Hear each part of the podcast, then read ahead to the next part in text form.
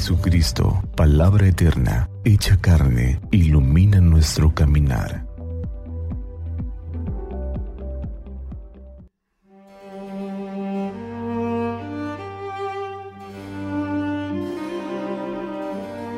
...13 de marzo de 2022...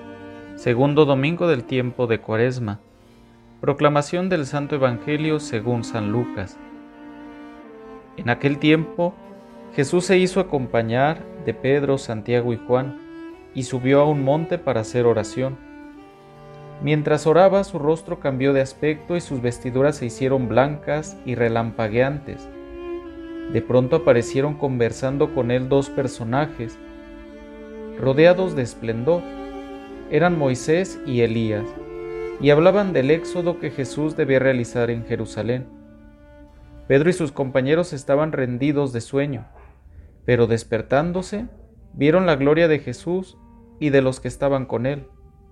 Cuando éstos se retiraban, Pedro le dijo a Jesús, Maestro, sería bueno que nos quedáramos aquí y que hiciéramos tres tiendas, una para ti, una para Moisés y otra para Elías, sin saber lo que decía. No había terminado de hablar cuando se formó una nube que los cubrió, y ellos, al verse envueltos por la nube, se llenaron de miedo. De la nube salió una voz que decía, Este es mi Hijo, mi escogido, escúchenlo. Cuando cesó la voz, se quedó Jesús solo. Los discípulos guardaron silencio y por entonces no dijeron a nadie nada de lo que habían visto. Palabra del Señor. Gloria a ti, Señor Jesús.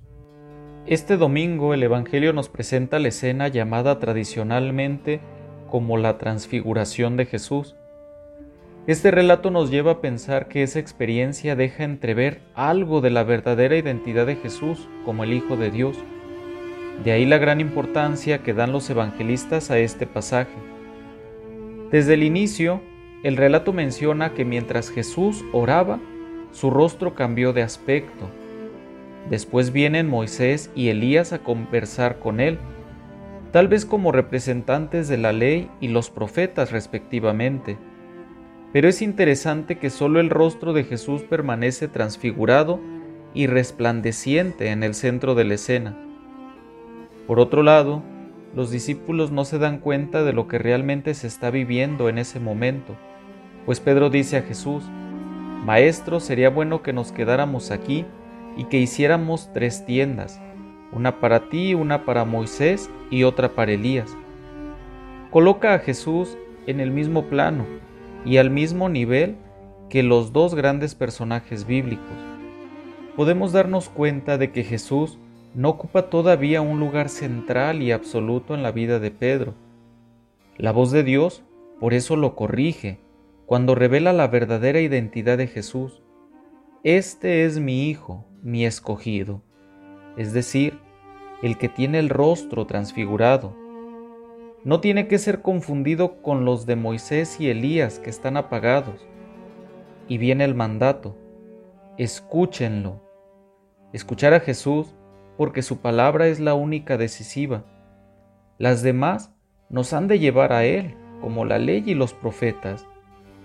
Parece que hoy, en día, es muy necesario y urgente recuperar en nuestra vida cristiana la importancia de escuchar el relato de Jesús que se recoge en los cuatro evangelios, teniendo como modelo la experiencia de las primeras comunidades cristianas, ya que hay algo que solo en ellos podemos encontrar, el impacto causado por Jesús en los primeros que se sintieron atraídos por Él y lo siguieron.